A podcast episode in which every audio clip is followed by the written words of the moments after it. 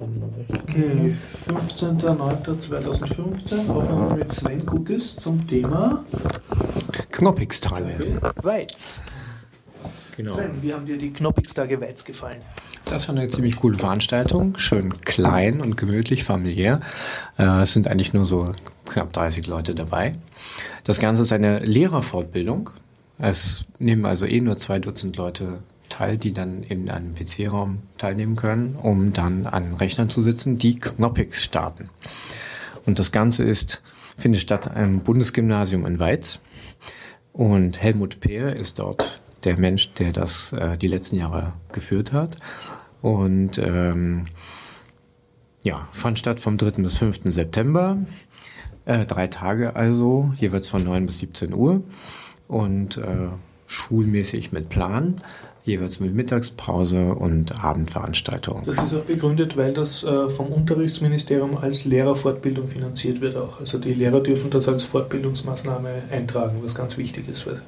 Genau, finde ich also nicht nur dafür wichtig, dass man auch Lehrer ist und jemand das ähm, äh, an einer Schule stattfinden lässt, sondern es gibt andere Veranstaltungen, bei der ich das eben auch empfehle zu machen. Äh, einen Nachweis für eine Teilnahme ist eine Weiterbildung, zum Beispiel an Linux-Tagen in, in Wien, Linux-Wochen heißen sie da, in Eisenstadt oder in Linz und in Dornbirn und in Graz. Ich muss aber dazu sagen, äh, die Knoppix-Tage Weiz und auch die Desktop for Education Days äh, sind, obwohl sie Lehrerfortbildung sind, sind sie auch offen für Leute wie uns, die nicht Lehrer sind. Genau, wir konnten daran teilnehmen, was sehr schön war.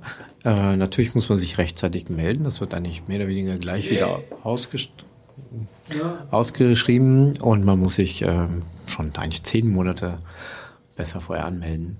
Zehn Monate vorher? Ja, es ist, äh, wird schon rechtzeitig organisiert. Äh, der nächste Termin steht auch schon, 1. bis 3. September 2016. Und ähm, ja, im Prinzip kann man sich dann, sobald es auf der Webseite steht, gleich wieder anmelden. Und äh, ja, first come, first serve. Genau. Welche Vorträge hast du in Erinnerung? Ähm, welche vor allem? Im Prinzip habe ich als Themen, weiß ich natürlich, die Hälfte der Vorträge sind von Klaus Knopper selbst. Da geht es natürlich darum, was gibt es Neues dabei. In Bezug auf Knoppix? In Bezug auf Knoppix.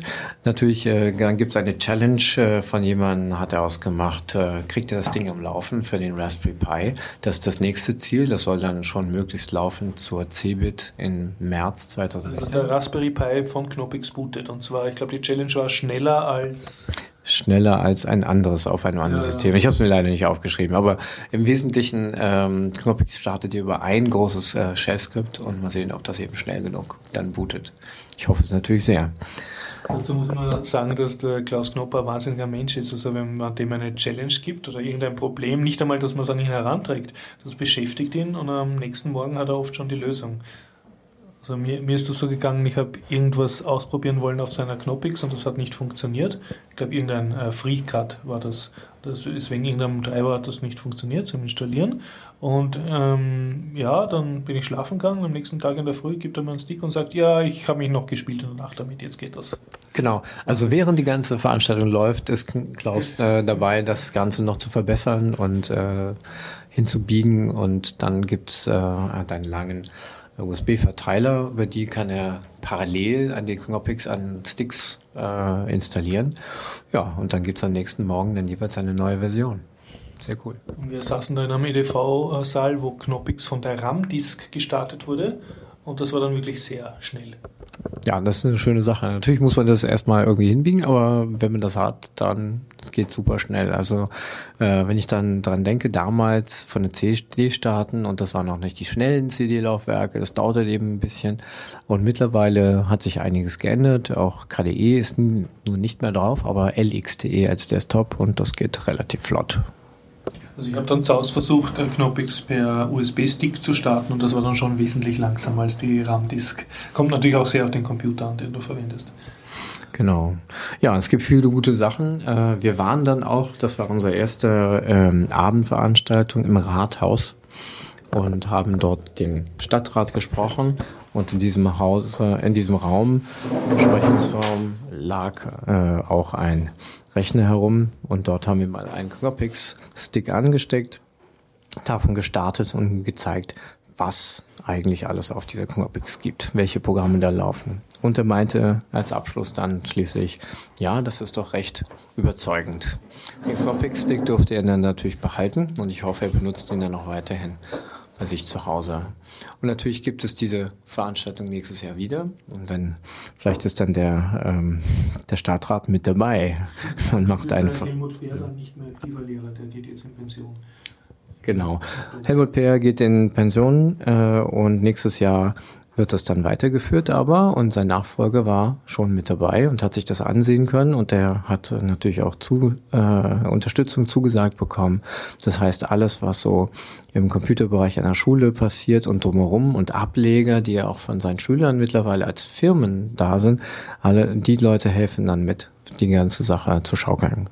Zu dem äh, Thema bitte auch äh, Bierdacher Podcast 221 oder 221 hören, da spreche ich ein bisschen über Helmut Bär, aber ich möchte hier jetzt noch einmal äh, dazu sagen, es gibt sicher viele engagierte Lehrer in Österreich, aber ich glaube, der Helmut Bär ist wirklich herausragend engagiert und meiner Meinung nach deutet das ein bisschen auf sein Lebenswerk hin, dass das kein Zufall ist, dass gerade aus seiner Schule äh, Firma, die so, äh, also Schüler, die sozusagen bei ihm in der Nachmittagsnetzwerk, äh, Freifachnetzwerk waren, dann rausgegangen sind und eine Firma gegründet haben, die jetzt andere äh, IT-Service für andere Schulen macht oder den äh, Jungen, den wir gesehen haben, der den Blender-Vortrag gehabt, gehabt hat. Also das kann, man kann sagen, okay, statistisch äh, mit so und so vielen hundert Schülern hast du wahrscheinlich ein oder zwei Genies an der Schule oder Hochbegabte, die da rauskommen. Aber ich glaube, da äh, ist das ein bisschen auch äh, die, die Früchte seiner Arbeit, weil wie schaut das Gymnasium dort aus? Da gibt es mehrere PCs, die sowohl Windows oder Linux booten können, die sind einfach am Gang. Und mir wurde erzählt, also die Kinder kommen in der Früh und äh, bevor die Schule anfängt, können sie da schon ihre Hausübungen checken, ihr elektronisches äh, Hausübungsheft, ihr, also ihr, ihr Mitteilungsheft und so, ihre elektronischen äh, Sachen. Sie werden von der ersten Klasse an gelehrt, sie kriegen eine E-Mail vom System, äh, sie kriegen ihre ganzen Stundenpläne per äh, Online, also sie wachsen sozusagen auf, ähm, dass der Computer auch benutzt wird und nicht, dass das das elektronische Klassenbuch ist, was jetzt halt die Lehrer machen müssen und sonst wird weiterhin mit der Tafelkreide wie vor 100 Jahren gearbeitet. Also da ist das ein bisschen mehr integriert. Und ich genau. denke, das ist halt, hast du halt, wenn du dich über viele Jahre ständig bemühst und für ein Thema dich engagierst, dann kommt halt sowas raus. Genau, der Computer ist nicht nur im Unterricht und dann geht man nach Hause und es findet nicht mehr statt, sondern das ganze System Knoppix kann man ja auch mit nach Hause mitnehmen. Das findet dort statt, das wird integriert in den Alltag und ich finde super, dass diese äh, Rechner dort frei herumstehen, also in der großen, in dem Verteilerraum, wie sagt man, Aula, nein, in der Aula, Hauptsaal. Also ne? ja, ja, Aula. Ja. Also die, die Schule hat so ein, wie soll man sagen, so ein, so ein quadratischer Kubus, der oben ein überdachtes Dach hat, ein Glasdach, wo Licht hineinkommt und dann so praktisch innen ein kleines Quadrat wie ein Innenhof. Der Innenhof ist das Stichwort, genau. Genau, dort im Prinzip kommen alle zusammen, das ist der Verteilerraum und mhm, dort stehen die Rechner. Genau. Und äh, im Raum daneben stehen auch äh, 3D-Drucker, die auch mal verwendet werden und ich finde es halt cool, dass äh, alle schon mal sehen können, was geht. Außerdem eben genau Schulpläne oder anderes äh, Material ist dann auch zu Hause präsent. Ne? Die Kinder lernen in der ersten Klasse schon Zehn-Fingersystem. Also es wird auch wirklich geschaut, dass sie das auch zu Hause üben und so. Also, äh, mir äh, wurde gesagt, die Kinder sind sehr ehrgeizig und machen Wettbewerbe, wer am schnellsten tippen kann.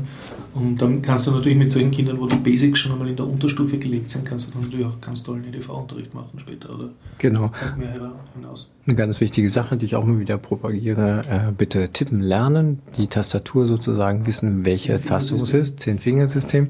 Genau, gibt es auch einige Programme, die das unterstützen oder Websites, bei denen man so äh, Speed-Contest machen kann beim Tippen. Tipptrainer.at oder so. Es gibt ja Tipptrainer, ja genau. Ich habe mal eine ganze Liste gemacht, vielleicht sollte ich die mal nachliefern. Mhm. Muss auch aktualisiert werden. Aber mein Top-Tipp ist eigentlich, man guckt ja doch immer wieder auf die Tastatur, mhm. da steht ja was drauf. Also sucht man und sucht, äh, schaut hin. Drauflegen auf die Finger. Genau, ich, ich mache das so, genau, Handtuch, ein kleines Handtuch ja. drüberlegen und das ist die günstigste Methode und die einfachste und die funktioniert auch du einfach. Du siehst, dass du wirklich blind schreiben kannst. Nicht schnell, aber blind. Genau. Und dann gibt es auch Tastaturen, die äh, auch unbedruckt daherkommen, die leider mehr kosten als die mhm. bedruckten, naja, weil es nicht so oft angefragt werden. Aber es gibt auch Leute, die ihre eigenen Tastaturen bauen und da habe ich gerade ein wieder kennengelernt. Äh, sozusagen äh, der Patrick in Graz im Realraum bastelt an seiner eigenen Tastatur. Und ich hoffe, das gibt es dann beim Kongress Ende des Jahres als Vortrag. Chaos Computer Kongress. Beim Chaos Computer Kongress äh, in Hamburg dann wahrscheinlich. Okay. Genau. Jetzt zurück zu Weiz. Zunächst, genau, mehr- also- mehrere Vorträge, nicht nur von Klaus Knopper, sondern Genau.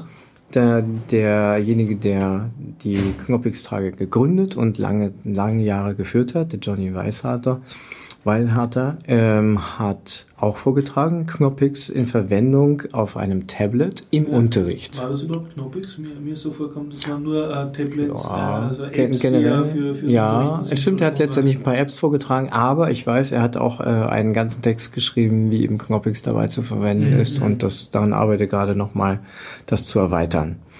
Ja, also letztendlich äh, auch da in diese dem Zusammenhang. Talks kann man übrigens schauen, der Michael Ebner Ja. hat die auf Video aufgezeichnet, hochlöblichsterweise. Und ähm, ja, und ich werde versuchen, einen Blogartikel oder so zu schreiben, wo das verlinkt ist. Genau, ich, ich würde jetzt auch sagen, sucht bitte nach diesem Namen äh, auf YouTube. Äh, er hat es aber gar nicht so direkt mit seinem Namen verbunden, nur abgekürzt und auch das. Mi-Eb, M-I und E E-W. Aber wenn Sie nach Knoppix Dark Weiz sucht, müsste, müsste man das finden. sollte man finden, genau, seinen Channel, wo alles Sonst Mögliche. Anschauen vom Podcast. Genau. Das ist alles verlinkt. Ja, dort gibt es übrigens auch noch ein bisschen mehr zu sehen. Ich mache mal ein bisschen indirekt Werbung. Äh, Michael Ebner hat noch eine ganze Menge andere Sachen aufgenommen. Die Linux-Woche in Eisenstadt, in äh, ist Wien. der, der Videomann für die Linux-Tage im Raum Wien. Ne? Ja, und äh, dann gibt es eben auch noch die ganzen Aufnahmen von Workshops im MetaLab. Die sind auch mit dabei. Also Amateurrundfunk äh, und noch ein paar andere. Physik und Elektronik, genau. Ich sehe da zwei Stichworte auf deinem Ja. Zettel. Klaus Knopper hat dann mehrere Vorträge äh, gehalten. Ich muss gestehen, bei Mhm. einigen, äh, die habe ich eigentlich wortwörtlich verpennt. ich hatte ein, ein Betze in der Nähe, was extrem anziehend war. Äh, auf jeden Fall, es gab einen sehr schönen S-Cut-Vortrag. Genau. Und Klaus Knopper er unterrichtet in einer deutschen In Kaiserslautern Ja. ist das eine Uni. Und da genau. verwendet er das, hat er gesagt, nicht als Anfänger-Informatikvorlesung, oder aber doch relativ am Anfang, oder? Er ist an einer Wirtschaftsuni und er macht Ja. dort die, sozusagen die Informatik Für, an der Uni. Ja, aber dieses S-Card verwendet er nicht als äh, Programmieren für Anfänger, sondern ein bisschen später, glaube ich, wenn ich mich richtig erinnere.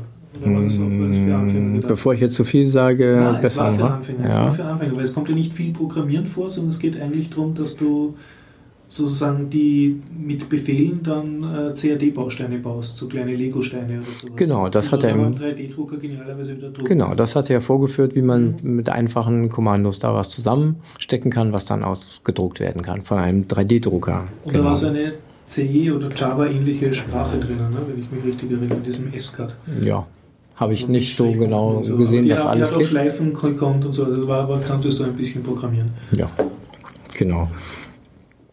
Aber es war interessant zu sehen, wie das mal so äh, live entsteht, was dabei rauskommt. Dann äh, 3D-Druck war auch wieder Thema. Was kann man alles da so zusammendrucken? Äh, Klaus hat auch einen ziemlich guten 3D-Drucker und hat schon einiges ausgedruckt. Und die hat er eben gezeigt, die ganzen Sachen. Was ich ganz interessant fand, eines dieser Materialien war nicht jetzt so super hart, was also, also Plastik rein wird äh, anders hingetan, sondern es war weich. Und innen drin, er hat eine, also er hat eine Pyramide ausgedruckt und die ist innen drin mit so einer Wabenstruktur verbunden, so dass äh, das nicht einfach sich zusammenfalten lässt, weil es ja weich ist. Es ist aber die, die Außenhülle ist relativ weich, aber es fällt nicht in sich zusammen. Und das kann man schon mal ein bisschen werfen, ein bisschen knautschen und das kommt bei Kindern natürlich sehr gut an, auch bei den Kindern im Manne und älteren Menschen überhaupt. Das kann, ja, das ist einfach mal so eine Sache, dass damit ähm, rechnet man nicht, aber sowas geht auch. Mit den richtigen Materialien geht einiges. Genau, und äh, wenn etwas noch nicht so, äh, naja, es ist mal eine leichte Ungenauigkeit natürlich beim Drucken drin. Das Ganze kann man glätten, indem man das mit Aceton äh, da hineinwirft für eine kurze Zeit oder dann drüber gibt. Ja, Es gibt ja auch so Links in deinem T-Tempad, was auch verlinkt wird von den Shownotes, wo so Drucken mit Schokolade und Drucken mit Marzipan Genau. und so. ne? genau. Es gibt auf YouTube noch einige Filme, die zeigen, dass man ganz anderen Materialien noch drucken kann. Und Schokolade wird auch 3D-Drucker dazu. kann praktisch vieles. Mhm. Ich wünsche nur, diese 3D-Drucker könnten einfach aus Bits und Bytes, die man sich runterlädt, einfach Schokolade machen. Dann hätte ich natürlich Tja, einen. Oder zwei. Genau. Ja, dann haben wir äh, Robocode noch ein bisschen gesehen. Das genau, das verwendet ähm, Klaus Knopper für ältere Studenten, also die schon ein, äh, Grundlagen der Informatik gelernt haben. Da geht es dann wirklich ums Programmieren. Das ist ein Java Trainingstool, kann man sagen, aber es ist ein sehr lustiges. Du programmierst so kleine autonome Roboter, die in einer 2D-Arena herumfahren die Roboter haben, also können sich vorrück bewegen und drehen, haben eine Kanone, die sich drehen kann und einen Radarschirm, der sich drehen kann. Und die Roboter müssen halt rauskriegen, wo sind die anderen Roboter und müssen auf die schießen, wobei es dann noch so ein paar Spezialregeln gibt. Also sie können sie rammen oder schießen oder viel Energie in den Schuss reinlegen oder wenig. Und da gewinnt halt dann das beste Programm. Genau. Gegen ein anderes. Es gibt auch für Treffer wieder Energie, sodass sich das ein bisschen ja, genau, auflädt. kannst du so mhm. aufsaugen, ja. Genau. Und da hat er ein bisschen erzählt von den Erfahrungen, also was die Schüler machen, wie sie sich dann aus dem Internet den Code klauen, aber er checkt dann, ob sie den verstanden haben oder nicht. Und genau. hat er so eigene Bots vorgeführt, die da herumgekämpft haben. Was ja. ich auch nett fand, um zu visualisieren, wie so ein Robocode ja. äh, aussieht, hat er das auch 3D gedruckt. Genau, er hat einen Roboter 3D ausgedruckt und er hat wirklich einen drehbaren Turm gehabt und eine drehbare Radarantenne. Das Einzige war, es war die, die Kanone war in einem fixen Winkel, also in einem Vertikalwinkel fix. Also das war, ja. ja. Aber trotzdem, es war cool, so was in der Hand zu haben. Das Einzige, was mich genervt hat, es war Java. Ich hätte das gerne in Python gehabt. ja, also denke ich mal, warum gibt es keinen Python-Robocode? Das müsste doch schon einer geschrieben haben. Ähm, vielleicht schreibe ich es selber. Vielleicht musst du es umschreiben, genau, ja. und dann wird es aufgenommen. Wobei das im Endeffekt, äh, da geht es ja weniger ums Programmieren als mehr darum, das hat er auch gesagt, äh, da ist einfach sehr viel Trigonometrie drinnen. Ne? Ja. Dass du berechnest, wie muss der Winkel sein oder wie muss der Vorhalt sein und so. Mhm. Dass du interpolierst, wenn einer erst da ist und dann dort, wo wieder dann im nächsten Moment sein. Genau, genau. Ja, naja, aber man lernt eine ganze Menge dabei ja, und man hat eine, ja, sicher ein nettes. Nettes, nettes Projekt als Schüler, stellt man das auch gut vor. Genau. Man hat ja auch gesehen, hat dann diese Ranglisten gezeigt, die cool, Schüler haben da so Teams gebildet mit tollen Namen und waren dann sichtbar stolz, wenn ihr Name weiter oben war. Ne? Aber es ist und bleibt natürlich ein 2D-Spiel. Ja. Und man ist natürlich nicht ganz da drin. Man könnte aber drin sein, wenn man eben Virtual Reality sozusagen hätte. Und dafür hatten wir auch einen coolen Vortrag. Mhm. Ähm, Sebedin. Sebedin ist, glaube ich, sein Name. Nachnamen. Ja, er hat uns gezeigt, wie man äh, sein äh, Smartphone in eine Vorrichtung tut, und zwar ein Cardboard Box, Google also Cardboard, ja. Google Cardboard, so dass man das genau, so dass man das Smartphone vor den Augen hat und dann wird ein Bild projiziert, das eben im Kopf zu einem 3D-Bild wird. Und das war, hat eine Menge Spaß gemacht. Da haben, das ja, also äh, war der Hit. Jedes Auge sieht das halbe Smartphone, das ist eine kleine Trennwand. Mhm. Und dadurch wird dann in deinem Hirn ein 3D-Effekt erzeugt. Genau. Und dann gab es Mohunschießen, indem man einfach nur den Kopf bewegt auf die Viecher. Ja. Und dann hörte man so ein bisschen Platsch, Platsch, wie, wie die Sachen vom Himmel fallen. Wobei, und was mich gestört hat, du hast nicht auslösen müssen. Also du hast eigentlich nur in die richtige Richtung schauen müssen ja. und das Mohun ist schon zerstaubt. Also ich hätte da gerne noch so irgendeinen Schuss, also dass ich auch im richtigen Moment auf den Knopf drücken muss oder sowas. Okay, dann brauchst du aber natürlich wieder mehr Zeug drumherum und musst das irgendwie ja, die, zusammenpacken. Die, die, die, Google Cardboard hat so auf der Seite so einen Magneten, also den kannst du als Auslöser verwenden. Ach so, ja, also du kannst okay. einen Kontakt geben, aber Stimmt. ja, wie auch immer. Hätte auch ein Schütteln gereicht oder so. Aber es, es war mir so zu nur hinschauen und das Kunden zu platzen. Das war ganz einfach. Es ist mehr so ein bisschen Proof of Concept, die ja, ganze Geschichte. Man ja. kann das jetzt irgendwie. Aber es ist ein cooler Ansatz, weil man nimmt einfach das Smartphone und mhm. die App und das passt ja, das, da haben alle Lehrer mitgemacht und sich ein Cardboard eben mhm. zusammengesteckt ja. und das war der Hit. Ja, da gab es eben auch noch von ihm noch ein paar äh, Beispiele bezüglich äh, Virtual Reality, wo man das noch ein bisschen so anwenden, gewendet mhm. bekommt und so weiter. Das war auch sehr interessant. Wie gesagt, ja, alles aufgenommen von Michi Ebner, sehr gut. Ähm, ja, und dann der Schüler, der äh, vorgezeigt hat. Den Podcast 2 zu 1. Ah, okay, also genau. Der Schüler über, über einen sehr guten Blender-Vortrag gehalten. Ein bisschen überfordernd für das Publikum. Na, ganz, ganz okay. er hat sich gut damit beschäftigt. Ja. Seine Zeit war gut investiert, muss man mal sagen. Ich, äh, das Schöne war, wir haben mit Blender dann eben so 3D-Schlüsselanhänger designt, die dann aus, zum Ausdrucken waren. Genau. Aber ich habe meinen nicht gekriegt. Wurde deiner gedruckt? Nee, ich habe meinen leider nicht abgeliefert. Aber ja. nee, nee, äh, liefere ich danach. Ah, okay. Muss ich nochmal machen. Ja, ansonsten drumherum bei der ganzen Geschichte, wie gesagt, gibt es am Abend noch Social Event. Äh, Mittagspause nicht zu ver vergessen. Man geht gemeinsam essen. Das ist schon mal eine Gelegenheit, nochmal über alles zu reden, was so schon mal passiert ist. Wir haben drumherum ein Textpad verwendet, wo wir alles möglich mal ein hineingeschrieben haben. Ein titanpad.com, genau, eine österreichische Sache übrigens, gehostet hier. Das hat sich auch sehr bewährt. Also ich habe zum Beispiel einen kleinen Vortrag gehalten und dann vorher schon ins Titanpad hineingeschrieben, konnte dann im Vortrag sagen, ja, ihr seht die Links schon im Titanpad. Das war natürlich cool.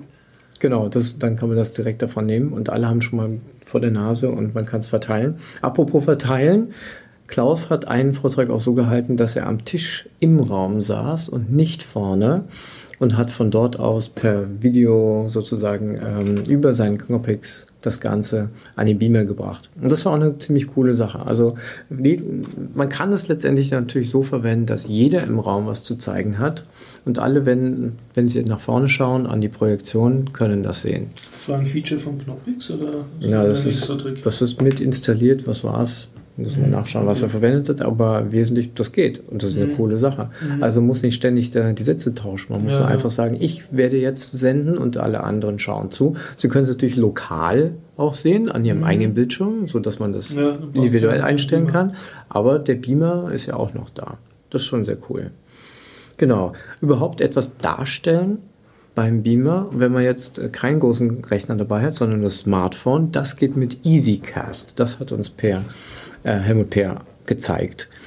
Na, und äh, das, das ist so von äh, hatte Smartphone sozusagen auf dem Beamer. Genau, wir können also sehen, was jemand auf dem Smartphone mhm. sieht.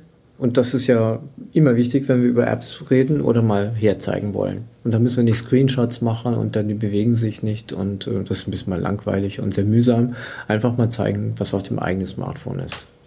Ne? Ja. So, so, so. Ja, also ich habe einen kleinen Vortrag gehalten, da waren einfach hauptsächlich mehrere Links drinnen, die über drei Visual Programming von meiner, was ich in Amsterdam mitgekriegt habe, von der Scratch-Konferenz. Und ähm, es gab einen Drohnenflug von Klaus Knopper, ja. den ich aber verpennt habe. Warst du da dabei? Nein, ich war gerade am Vorbereiten von meinem äh, Workshop, aber klar, genau. Klaus war kurz draußen mit den Leuten, hat seine Drohne geflogen. Die Drohne es, hat. Es gibt, glaube ich, ein Video davon, ne? Genau, wollte ich gerade darauf hinaus. Diese Drohne hat auch eine SD-Karte drin, die Video aufnimmt. Und aus dem Flug heraus beim Stehen hat, haben wir dann ein äh, Standfoto gehabt und das Standfoto zeigt dann die Lehrerschaft, die gerade mit dabei war, von oben. Und äh, ja, das war natürlich so ein bisschen so der Hit.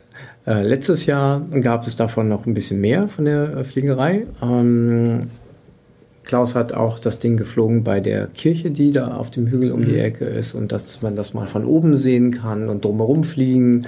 Und das finde ich immer eine sehr coole Sache. Nicht? Genau. Ähm, ja, diesmal war es also nicht ein eigener Vortrag, das Drohnenfliegen, es war einfach nur so eine Pausengeschichte. Um, du hast ja einen Workshop über Serviette gehalten, ne? Naja, na, so eigentlich, nein, also im Wesentlichen. Über Serviette, schon über MUT, äh, über Genau, das Mailprogramm MUT und das Verschlüsselungsprogramm GNU-PG. Aber du hast dazu Serviette verwendet. Genau, wir haben dazu eine kleine Serviette verwendet. Das ist mhm. dieser kleine Server, der einfach Dienste gibt, sodass wir ein bisschen unabhängiger sind mhm. von dem ganzen Internet. Und das haben wir ja gemacht, damit sich jeder einmal einloggen kann, macht sich einen Schlüssel. Und die Schlüssel werden dann lokal auf, dieser, auf diesem Server von einem Key-Server verwaltet mhm. und dann kann man sich die runterholen. Und der Hit ist an der Sache, dass wir nicht auf Services angewiesen sind, die außerhalb der ganzen Sache sind und dann eventuell nicht verfügbar sind mhm. zeitweilig, weil wegen auch immer was. Und äh, das hat dankensweise der Christopher Wu, der Wu, Jetzt kriege ich den Namen nicht. Ja, äh, jedenfalls, Wu hat das alles möglich gemacht und hat mhm. äh, das unterstützt und mit vorbereitet und ich bin sehr dankbar dafür, weil es sehr viel Zeit äh, rausgenommen hat, die wir sonst eventuell verloren hätten. Und es ist gut gelaufen und jeder hat das mal verwenden können. Natürlich reicht nicht die Zeit, um alles auszureizen in nur ein paar Stunden, aber immerhin, wir sind also so weit hast gekommen. Du, gehabt, du hast den letzten Tag gehabt und haben viele dann schon, waren schon beim Abfahren. Ja, ein paar waren dann schon weg, ja. Das ist halt so, ja, ja, also am Ende des Tages. Aber ich bin auch sehr dankbar dem Klaus, der hat nämlich seinen Vortrag äh, über eine weitere äh, Sache sozusagen ausfallen lassen, damit ich noch ein bisschen mhm. mehr Zeit habe.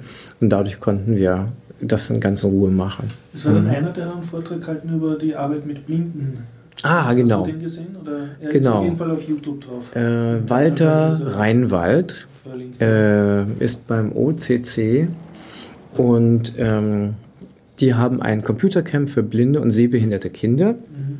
Das fand statt in der Woche vor den Knoppix-Tagen. Und ja, äh, Klaus Frau Adriane ist blind und er hat für sie trotzdem möglich gemacht, dass sie den Computer verwenden kann, indem er eben auch was in die Knoppix eingebaut hat. Das ist so ein Interface zu mehreren Programmen, die sie dann über die Braillezeile verwenden kann. Und genau das und ähnliche Sachen äh, sind dann die Themen bei den Veranstaltungen, bei diesen ähm, bei dem äh, Computercamp für Blinde und Sehbehinderte. Und der Vortrag hat so beleuchtet, wie viele Leute kommen dort zusammen, ähm, wie, wie, groß ist der Anteil zwischen blinden und sehbehinderten Kindern, wer ist dabei, was für Themen gehen sie an, wo findet das statt und so weiter. Auch diese Veranstaltung braucht Unterstützung, die ich äh, hoffe hier auch mit zu erreichen. Jedes Mal braucht es ein bisschen Budget, um das Ganze zu reißen. Die Kinder kommen von überall her und müssen natürlich transportiert und untergebracht werden. Äh, und, aber ich finde es äh, unglaublich, was alles dort gemacht hat. Also das ist nicht einfach nur so, ein Mini-Shop, sondern das ist eine ganze Woche, wo eine ganze Menge passiert. Und ich glaube, das ist echt der Hit für die Kinder. Das Ganze ist äh, auch dokumentiert in einer Zeitung, die sie herausgebracht haben und die man sich, glaube ich, auch runterladen kann. Ja, also eine coole Sache, bitte unterstützen. Ich hoffe, es gibt auch mehr Unterstützung von, äh, ja, vom Staat dazu. Also ich denke mal, das könnte man auch definitiv ausweiten. Apropos Unterstützung vom Staat, also man muss sehr positiv bemerken, dass bei den Knoppix-Tagen oder überhaupt bei den Veranstaltungen in Weiz war das bis jetzt immer so, dass ein Buschenschandbesuch wird immer finanziert vom, eigentlich vom Unterrichtsministerium. Ja, das gehört mit dazu. Das, äh, das, das, war ein, auch ein sehr schöner Abend, genau. Äh, es wird nicht nur gegessen und getrunken, sondern es gibt auch wieder persönlichen Einsatz. Und zwar haben Helmut Peer und ich habe leider den Namen vom anderen nicht, ein Kollege, haben mit Gitarre begleitet. Ja, und es wurde gesungen. Wirklich gesungen. Ja. Und ich konnte diesmal gar nicht mitsingen, weil ich die Texte gar nicht kenne und äh, man will eh nicht, dass ich. Ich habe eine Matte gekriegt, ja, aber man will auch nicht. Ich singe nicht. Also, ich habe meinen Deal mit meinem äh, Musiklehrer gehabt. Wenn ich nicht singe, dann kriege ich keine schlechte Note. So aber dieses Mal äh, wurden aus der dicken Mappe, wo bestimmt 100 oder mehr 200 vielleicht sogar äh, Songs drin sind, die herausgepickt, die österreichisches Kulturgut sind. Ja. Und äh, ich habe einiges davon so miterleben können und mich hat's quite, ja, das war cool. Also dir hat das Singen gefallen sozusagen? Ja, na, das war sehr, mit sehr viel Herz waren alle dabei und äh, kannten natürlich den äh, Text und ich habe dann einfach mal zugehört und zugesehen. Ich muss genau. sagen, äh, wenn du andere Linux-Tage hast, also ich ist jetzt wie soll ich sagen, soll jetzt nicht eine Kritik sein, aber es ist halt andere Veranstaltungen, wo du, die vielleicht nur einen Tag sind oder vielleicht zwei Tage sind, aber du gehst vielleicht auf einen Vortrag und dann kommst du am nächsten Tag und hörst da zwei andere Vorträge mhm. an, ja, und da hast du jetzt nicht so das Gemeinschaftsgefühl und das ist natürlich hier bei so einem Seminar, also in dieser Seminarumgebung, wo du dich auch einmietest für drei Tage, ist das natürlich ganz anders. Du kommst mit deinen Leuten anders zusammen und das ist natürlich genau. schön. Ja, es ist überschaubar wie gesagt, 30 Leute etwa. Man geht gemeinsam zum Mittagessen, man hat jeweils eine Abendveranstaltung. Also einmal ist es, Wobei diesmal war es jetzt Rathaus, aber man muss nicht, nein, natürlich nicht. Aber ich finde es gut, äh, dabei zu sein. Also Betriebsbesuch, beziehungsweise diesmal was Rathaus, äh, finde ich eine coole Sache. Das Weizer Rathaus, wo es dem Stadtrat da gleich ein Knoppix verpasst Genau, hat, ne? ja, ich gerade erwähnt. Ähm, ja, also eine runde Geschichte und äh, ich freue mich schon aufs nächste Jahr, wenn es stattfindet. Ähm, ich fürchte natürlich nur, wenn wir jetzt Werbung machen, dass es sehr schnell ausgebucht sein wird. Nein, das ist das mit dem Ausbuchen überhaupt kein Problem. Naja, noch nicht, aber ich denke mal, Nein, da kommen einige auf den Geschmack. Also es war eine runde, coole Sache, wo also viel wird, zu sehen es war. Es wird den ganzen Weizer Knoppigstein und, und überhaupt Weiz als Standort äh, nichts schaden, wenn sich da jetzt ein paar hundert Leute zu viel anmelden, sage ich einmal. Ja, das Ganze könnte man auch größer aufblasen. Ja, aber dann, wenn viele Sachen gleichzeitig stattfinden, dann hat zum Beispiel unser Aufnahmeleiter Michael ein Problem, weil er nicht alles gleichzeitig aufnehmen kann. Ja, Insofern, das, das, ja das, ich aber das, ist öfter mit, stattfindet. Mit Michael Ebner das, diskutiert. Ne? Er hat mhm. gemeint, na, das passt so, das so klein ist. Und ich habe gesagt, du, da waren so und so viele Vorträge, wo sich jetzt das halbe Publikum gelangweilt hatten, weil die einfach überfordert waren oder was nicht gerade ihr spezielles Interessensgebiet war. Ich habe lang genug unterrichtet, ich spüre, wann die Leute was anderes machen und nicht aufpassen. Und, ähm, und er hat dann gemeint, ja, das mag schon sein, aber das also sein Standpunkt war, ein bisschen Langeweile ist zumutbar, auch Lehrern. Und es ist so, äh, ihn hätte das jetzt mehr gestresst, wenn er sich dauernd entscheiden muss, will ich jetzt in Workshop A oder in Workshop B sein. Außerdem hat er das Argument vorgebracht, er kann nur eins gleichzeitig aufnehmen, es gibt nicht zwei Michael sozusagen. Und er hat auch gemeint, du lernst nicht dann, wenn du immer zu den Sachen gehst, die dich eh interessieren, wo du dich eh auskennst, sondern du lernst auch, wenn du jetzt einmal konfrontiert wirst mit etwas, was dir am Anfang langweilig ist und dann macht es vielleicht Aha oder so. Er hat gemeint, auch äh, Publikum etwas aussetzen, was sie nicht so mögen. Also gerade im, Schul, im Schulbereich ganz was Lustiges ist. Ne? Genau, Wovor, wobei wir natürlich von unseren Kindern ausgehen, dass wenn sie eben etwas ausgesetzt sind, was sie nicht selber ausgewählt haben, dass sie trotzdem was mitnehmen können. Das sowieso. Ja, sowieso. Aber, das ist ja. Das war jetzt, ich habe jetzt den Standpunkt von Michael Ebner sozusagen mhm. vorgetragen. Mein Argument ist schon, dass ähm, dass ein zweiter Track und doppelt so viele Leute nicht geschadet hätten. Auch selbst wenn man jetzt nur einen aufnehmen kann, mhm. weil ich denke, es gibt Workshop-Situationen, so wie deine, die einfach nicht in einer halben Stunde sind, sondern wo ja. man mal gut ja. und gern vier Stunden braucht. Und es gibt anderes, was ich, ich war in Amsterdam auf einer Konferenz und auf, auf, auf Python-Konferenzen, wo ich das gelernt habe, dass das ein sehr gutes Konzept ist, selbst wenn du einen Ein-Stunden-Block machst, Vorträge, dass jeder Vortrag maximal zehn Minuten ist und du hast lieber eine, eine Serie von fünf kleinen zehn Minuten Vortrag als einer labert, weil es gibt halt leider sehr viele Leute in Österreich, die sich gerne reden hören und die überhaupt kein Gefühl dafür haben, dass man etwas, was man in fünf Minuten sagen kann, dass das nicht unbedingt 50 Minuten ja, dauern ja, muss, ja, die, weil österreichische Unterrichtspolitik ist, ja, wir, ich rede jetzt 50 Minuten und keiner widerspricht und das aber mhm. dann halt auch ein bisschen. Also es ist nichts, nichts äh, was irgendwie etwas äh, typisch österreichisch wäre, nee, ganz gar nicht. Deswegen, äh, aber für mich die meisten Inhalte kannst du in 10 Minuten präsentieren, wenn du dich anstrengst. Genau, und dann kann ich genau. in einer Stunde, ohne dass mir Fahrt wird, und darum, fünf kleine Vorträge und nachher kann ich mich dann entscheiden, okay, ich möchte von dem einen Workshop machen. Genau. Das dauert dann halt länger. Genau. Und versäume ich halt was anderes. Und deswegen äh, propagiere ich ja sehr gerne eben Lightning Talks, die ja mhm. genau ja, das genau, darstellen. Ja, das 5 Minuten Lösung. Genau. Und äh, ich finde es auch nicht verkehrt, wenn erst einmal die Vorträge kommen, also mhm. die Kurzvorträge, die, anreigen, ja, genau, genau, die, sozusagen, damit man ungefähr ja. weiß, wie redet der Mensch, mhm. wie ist er so ungefähr drauf, worum wie präsent ist, worum geht es eigentlich. Genau. Ne? Und ich hoffe halt sehr, dass mehr Veranstaltungen das aufnehmen, dass ganz zu Anfang so eine Lightning Talk Schiene genau. kommt, wo man nicht nur die Vorträge sind und Weil da kann ich mich als Vorbereitung sozusagen das Tagungsprogramm präsentiert. Ne? Genau. Und es kann nicht langweilig werden, weil wenn einer langweilig ist, ist er maximal fünf Minuten lang. Genau. Dann kommt schon der nächste. Was auch sehr gut ist, äh, dass dann, das gibt es auch bei vielen Konferenzen, dann sind dann die Workshops oder die vertiefenden Vorträge am zweiten Tag oder am ersten Nachmittag halt, wo man so hingeht und dann am letzten Tag oder am Abend oder je nachdem, wie das halt organisiert ist, nach diesem sozusagen längeren äh, Blog, wo du dich für ein Thema spezialisierst, werden noch einmal wieder alle zusammengefasst und dann werden aber nicht Kurzvorträge gezeigt von den zu kommenden Vorträgen, sondern sozusagen für die Leute, die jetzt nicht dabei waren, weil sie im falschen Workshop waren. Aha. weil sie im Workshop waren, aber nicht ja. aufgepasst haben oder so, wird noch einmal nur in fünf Minuten präsentiert, das war das Resultat von unserem Workshop. Also du, du hast auch, wenn du jetzt nicht vertiefend bei wem drinnen warst, sondern halt mhm. halt beim anderen, kriegst du nachher trotzdem noch einmal sozusagen das Resultat mhm. präsentiert, was auch ganz nett ist. Ist auch sogar für die Leute, für die Leute, die mitgemacht haben, weil du dann so siehst, ah, das haben die anderen gemacht und ach so, mhm. ah, und, und hier, da ist meins, schaut, das habe ich gemacht. Also es ist, ist, ist ganz nett sozusagen, wenn du nachher wieder eine, einen Kurzvortrag hast über das, was passiert ist. Auch eine gute Idee. Es gibt ja. auch Leute, ich finde das auch total Apropos, legitim, dass du hm? in einer Konferenz einmal müde bist oder vielleicht müsst du einen Spaziergang machen, weil du bist jetzt in dem Ort, warum sollst du das die ganze Zeit in einem Kellerlokal hocken vor dem Computer und möchtest vielleicht die Kirche da anschauen oder so kurz rausgehen und ein bisschen Luft schnappen und dann hast du das auch sozusagen, dass du trotzdem informiert bist, was passiert ist. Mhm. Ja, gefällt mir. Und ich denke, wenn man mhm. das in der Form aufblasst, äh, wer, wer weiß, äh, also wäre das sicher gut. Mhm. Was Genau, was in dem Sinne äh, genau gepasst hätte, eben jeder macht äh, so ein bisschen Kurzvortrag. Also ich hätte ganz gerne von den Leuten gesehen, von den Lehrern, aus welcher Ecke sie kommen und was sie so unterrichten so ungefähr. Ja, das ja, ist mir so, auch abgegangen. Habe ich. Ja. Na, ich im also Nachhinein kann man, wenn man sich halt hinsetzt und jedes Mal woanders hinsetzt an mhm. Tisch in Mittagspause, dann kriegt, kriegt man, man das schon mit. Man muss auch Aber, sagen, viele haben sich schon gekannt, weil es immer wieder die. Das stimmt auch ein bisschen. Wir als Außenseiter waren da genau. eher, dass wir mehr anfragen müssen. Genau, aber wäre cool gewesen, ja. um einfach zu sehen, mit welchen äh, Erwartungen kommen sie her und äh, wer sind sie was, da. Was ich auch gern ja. gehabt hätte, wäre so ein Mini-Vortrag, eh wie es der Johnny gemacht hat, aber nur halt kurz mhm. von jedem, dass er sagt, ja, ich bin Lehrer so und so in dieser und dieser Schule, mit der und der, es gibt ja, die waren auch sehr unterschiedlichen Schultypen mhm. auch, mit ja. unterschiedlichen Altersgruppen und, und Backgrounds.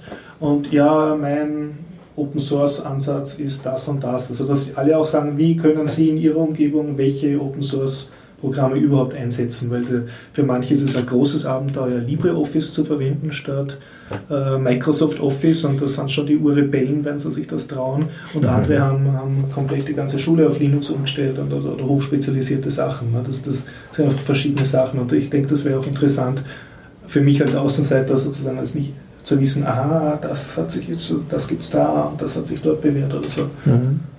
Und selbst wenn es nur eine Software ist, wenn einer nur sagt, ja, ich habe Windows in der Schule, aber ich kann unter Windows eben, was weiß ich, dieses und dieses CAD-Programm verwenden oder so. Mhm. Das hätte mich interessiert. Genau.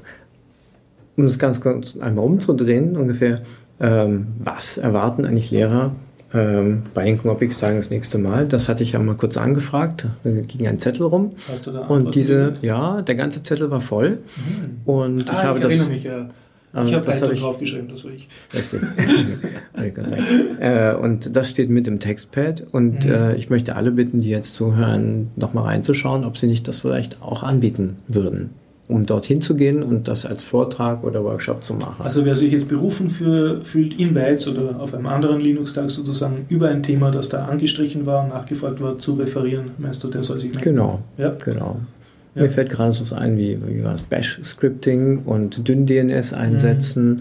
und ähm, was war noch, Python natürlich und noch ein paar andere Sachen. Ja, hätte man jetzt besser hier gehabt, aber... Weil ich bei dem Zettel auch ein bisschen das Gefühl gehabt habe, nicht jeder Lehrer, der dort war, hat sich traut, drauf zu schreiben. So, Muss ja auch nicht. Muss ja auch nicht. Also, also die sich sagen, trauen, die, die haben sehr, Themen vor. Die haben sehr spezifische Vorgaben gemacht. Ne? Aber es ist auch ein, das war jetzt mein Gefühl, es ist dort, glaube ich, auch ein Low-Level-Vortrag sehr willkommen. Natürlich, ja, denke auch. Also angenommen, Eine Einführung in alles Mögliche. Ich möchte niemanden beleidigen, äh, aber auch wenn du jetzt halt noch einmal erklärst, was gibt es Neues bei Creative Commons Lizenzen oder so, wenn ja. du dich halt gut auskennst, das hat vielleicht jeder schon einmal gehört, aber da freut man sich auch, wenn man da jetzt wieder mehr Definitiv. informiert ist. Und so. Genau, und jeder, das ist ja nicht immer dieselben Leute und dann kommt jemand Neues hinzu und er kennt ja. das noch nicht alles. Na klar, Einführendes immer. Also das, das ist auch das Nette, denke ich, an, an Weiz. Da hast äh, Lehrer oder sozusagen die in Österreich, die sich für Open Source interessieren, die Bildungselite, passt leider in einen Raum hinein, ja, aber immerhin. Und trotzdem hast du dann ein paar Leute, die einfach nur interessierte Schüler oder interessierte Studenten waren, also die gar nicht selber im Schulbereich tätig sind. Das ist, das ist eine sehr nette Mischung, finde ich. Ja. Und, und, die Gelegenheit hast du ja selten, ne, dass du als Nichtlehrer in einer Lehrerfortbildung sozusagen mitmischen darfst. Und das ist, ich glaube, da, da könnte Weiz äh, durchaus, also wenn, wenn diese Veranstaltung fortgeführt wird, sich sozusagen sein, wie nennt man das, das als Heimvorteil ausspielen. Wir sind sozusagen die offene Lehrerfortbildung, mhm. die gesellschaftlich offene. Wo genau, und ich denke mal, äh, es interessiert. Zivilgesellschaft und Lehrkörper. Ich denke mal auch, es interessiert sehr viel mehr Leute noch, aber es ist natürlich immer eine Sache, wann macht man den Termin? Ja. Natürlich möglichst in den Ferien und da sind die Ferien immer ein bisschen unterschiedlich und dann gibt es, äh, was war als Thema, es gibt noch äh, Nachprüfungen und ja. Vorbereitungen, also es passt nicht immer. Aber hey, wer weiß, vielleicht Knoppix-Tage zweimal im Jahr? Hm. Schauen wir mal. Also es war bis jetzt gesplittet immer in Knoppix-Tage und Desktop for Education. Ja, genau. Desktop for Education ist die Linux-Distribution von äh, Helmut Bär, die speziell für Schulserver gedacht ist, wo du so praktisch eine Schule mit einer CD einrichten kannst. Und die stehen, auch, die stehen auch für 2016 schon fest, aber ich habe leider den, das Datum Einfach vergessen. bei Desktop 4 Education, also Desktop for Education nachschauen, beziehungsweise jetzt in den Shownotes unter Biertaucher.at nachschauen und dort wird das alles verlinkt. Ja, ich glaube. Dann sind wir einmal durch. Persönliches Fazit, Weiz ist eine Reise wert? Definitiv, ja. Ich wäre gerne wieder mit dabei nächstes Jahr. Mal schauen, ob es sich ausgeht. Ähm, wenn ja, Leute, schaut euch das mal an. Seid dabei. Ja, kann ich mich nur anschließen. Ja. Jetzt müssen wir das Knopf drücken. So. Prost, Honda. Prost, Horst. Und willkommen beim, kriegt aus ich, Biertacher Podcast. ähm, was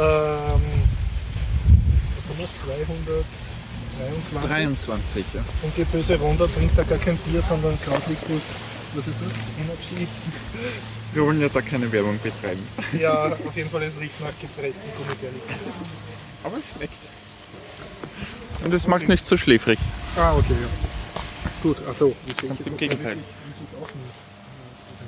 Vielleicht an der Intensität des roten Lichts? Nein, leider nicht rot. Das schneidet dann eventuell wieder raus. Wenn der Countdown da nicht läuft, dann nehmen wir jetzt gar nicht auf. Doch, nimmt eh schon auf. Passt. Okay, ja. Ja, ähm. Wie geht's dir, Ronda? Ähm, ja, etwas stressig derzeit, weil mein direkter Arbeitskollege derzeit auf Urlaub ist und halt dementsprechend alles über mich streckenweise läuft in der Systemadministration von der Firma, aber sonst geht's mir eigentlich ganz gut, ganz gut. Fein, fein. Ich bemerke, deine Ohrringe sind länger geworden. Ja, die habe ich mir letzte Woche gebastelt. ah, selbst Ähm, genau. sind Kleine USB-Sticks. Richtig, das sind kleine USB-Sticks. Das heißt, die sind funktional. Ja, die kann man tatsächlich als USB. Ohr so nahe zu einem Computer legen? Ich verrate dir ein Geheimnis, die kann man sogar abnehmen. Wow. Dann brauche ich mich nicht mit dem Kopf neben den Rechner Mhm, legen, um ihn zu verwenden. Das heißt, du bist einer der wenigen Personen, die Ohrschmuck trägt äh, mit ein paar äh, Gigabyte äh, Datenkapazität. Ja, ähm, ich habe es auf der Debian-Konferenz, äh, hat ein Bekannter vom Debian-Projekt aus, aus UK, äh, der hat eben diese USB-Sticks produziert mit Debian-Logo drauf und allem drum und dran. Hat sie dort verkauft und eine findige Dame dort hat sich gedacht, ja, daraus, weil sie eben auch, auch optisch irgendwie halbwegs hübsch sind, kann man die doch an Ohrringe, an Ohrstecker dranhängen. Und das hat mir, die Idee hat mir so gut gefallen, dass ich mir auch gleich zwei bestellt habe und war letzte Woche dann im MetaLab, habe mir unterwegs irgendwie so billigste Ohrringe, die billigsten, die ich gefunden habe, äh, gekauft. Dort das Gehänge, was dran war, eben abmontiert. Und halt die USB-Sticks. Genau, genau. Du die Ohren dann gestochen? Waren die schon vorher gestochen? Die Ohren, die habe ich schon. Die, nein, nein, die Ohren habe ich schon sehr lange gestochen, ja. Das war, wie ich noch beim Silver Server gearbeitet habe. Da mit, mit einer Freundin von dort bin ich da mal Ohrlöcher stechen gegangen. Ja, ähm, wir eigentlich schon beim Thema sind. Also mir fällt auf, äh, du, ähm, wie soll ich sagen, du wirst immer, femininer, je öfter ich dich sehe, kann man das so sagen? Ähm, Haare hast du schon immer lang gehabt, seit ich dich kenne. richtig, Äh, ja. Ohrringe und äh, so eine Art Rock, kann man das sagen? Nicht nur eine Art, Ja, sondern ein tatsächlich ein Rock, äh, ja. Finger, Finger, einem, mehrere gefärbte Fingernägel. Was Ja. ist da los? Ähm, naja, ich bin vor circa 10, 11 Jahren drauf gekommen, dass ich, also ich habe mich davor irgendwie ziemlich unwohl gefühlt, Depressionen gehabt, äh, drüber nachgedacht, was, warum ich so anders bin als andere Leute. Aber zum Rekapitulieren, also du hattest einen männlichen Vornamen, du hast glaube ich auch Ja. eine Freundin gehabt und Kind oder Ähm, eine Frau, Frau, Kind, ja. geheiratet auch, alles ganz... Ähm, nein, äh, geheiratet, aber das Kind ist von einer anderen Person als die ich geheiratet. okay. Aber Gutes Ja. österreichisch-männliches.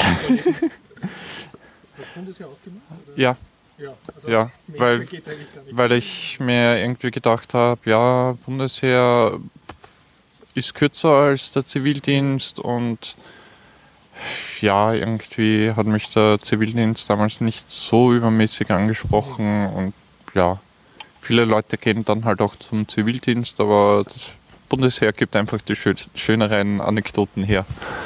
Alles klar. Und ähm, lass mich fragen, seit der Pubertät hast du das Gefühl gehabt, dass das Ähm, nicht alles gewesen sein? Oder? Jein, irgendwann so mit Mitte 20 bin ich irgendwie draufgekommen, so irgendwie, ich bin irgendwie etwas anders als die anderen. Und ich habe da hat dann irgendwann eben so ein Selbstfindungstrip begonnen, wo ich mir überlegt habe, ob ich einfach nur schwul bin. Also ich habe mich auch zu Männern hingezogen gefühlt, aber zu Frauen eben auch. Also offensichtlich bi, aber irgendwie hat das trotzdem irgendwie vieles noch nicht so richtig gepasst.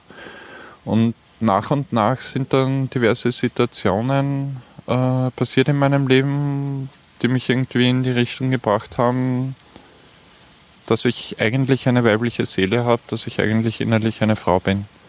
Und wie ich das realisiert habe, war das so ein richtiges, ja, die riesen Glühbirne über dem Kopf schwebend, dieses riesengroße Aha-Erlebnis, plötzlich macht alles Sinn, mhm. über diverse Sachen nachgedacht und so, ja, eigentlich hätte es mir schon seit Jahren klar sein müssen. Ähnlich wie wir über Polyamore gesprochen haben, in teilweise relativ ähnliche Sachen irgendwie so dieses Aha-Erlebnis und dann äh, im Nachhinein über Situationen davor nachgedacht, wo ich mir gedacht habe, so ja, eigentlich hätte es mir schon weitaus früher klar sein müssen. Mhm. Und da hat dann irgendwie alles plötzlich Sinn ergeben. Andere, die, die dich auf die Idee bringen? Ja, nein, es ist, nein, das ist diese das ist von Person zu Person komplett mhm. unterschiedlich, wie man, also ob man Anstöße von außen braucht, ob man, also im Prinzip bin ich natürlich selbst drauf gekommen, es hat mir niemand gesagt. Du Aber bist meine, eine Frau. Hat es ähm, eine Rolle gespielt, dass du andere Personen gekannt hast, die. Nein, also auch ich, ich habe auch ich habe auch nicht wirklich den übermäßigen. Kontakt zu Transpersonen in dem mhm. Zeitrahmen gehabt, wo Hast ich. Hast du einen Film gesehen oder irgendwie? Ähm, naja, ein, ein Film hat mich damals ziemlich stark geschockt. Das äh, war In and Out. Äh, ein Film im, äh, mit Calvin Klein und im, ähm, wie heißt der? dieser eine äh, Tom Selleck, mhm. ähm, wo es darum geht, dass irgendein Schüler von einer Kleinstadt, von, von einem Lehrer äh, eben einen Oscar gewinnt und die ganze Stadt schaut sich das natürlich an. Und bei der Oscarverleihung outet dieser Schüler den Lehrer als schwul, obwohl es der Lehrer selbst noch gar nicht ja, wusste. Ähm, und da hat es halt für den ziemlich viel Selbstfindung mhm. stattgefunden und ich und das war kurz bevor ich geheiratet habe und da war für mich irgendwie so der Zusammenbruch, was ist, wenn ich schwul bin mhm. und wenn ich mir da jetzt nur was vormache oder so und ja, aber nachdem ich halt drauf gekommen bin, dass ich bin, hat das, also nachdem ich halt mich damit abgefunden habe, ähm, hat's, hat das in dem Sinn keine Rolle gespielt. Aber in Bezug auf Trans habe ich eigentlich nie irgendwie so die übermäßigen Filme oder mhm. sonst irgendwie gesehen. Von Tutsi unter ferner liefen irgendwo mal was gehört, aber was wirklich. Hast du dir das erste Mal gedacht, wie du bei Das Leben des Brian gesehen hast, diese Szene, wo der eine sagt, ich will, dass er mich Loretta nennt? Ich habe mich wahrscheinlich genauso amüsiert wie alle anderen Personen das drüber. Hat und es hat aber. Nichts bedeutet damals. Nein.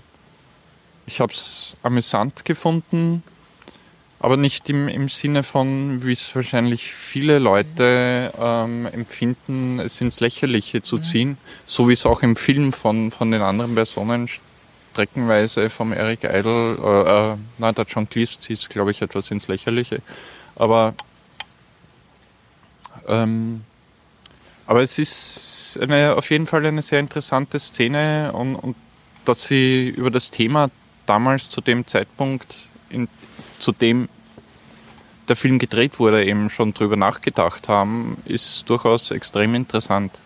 Also Hut ab vor dem Monty Python. Sie haben sehr viele Wegsteine für sehr viele Sachen gelegt. In den frühen Tagen schon. Jetzt eine ganz dumme Frage. Ähm, also das eine ist Transgender, dass man sozusagen jetzt nicht unbedingt sich als dem Geschlecht zugehörig fühlt, in das man geboren wurde? Ähm, naja, viele, viele Leute sagen auch, ähm, ähm, es, äh, dass man nicht in ein Geschlecht geboren wird, sondern man bekommt das Geschlecht bei der Geburt, Geburt zugewiesen. Die Ärzte schauen sich ja nur die äußeren Geschlechtsmerkmale an und definieren aufgrund dessen, welches Geschlecht sozial angepasst für die Person am besten passt. Und das ist eine, im Prinzip ein ziemlicher unter Anführungszeichen Willkürakt. Speziell, wenn man sich einmal anschaut, was mit Leuten, die nicht mit eindeutigen Geschlechtsorganen, Geschlechtsmerkmalen geboren werden, passiert.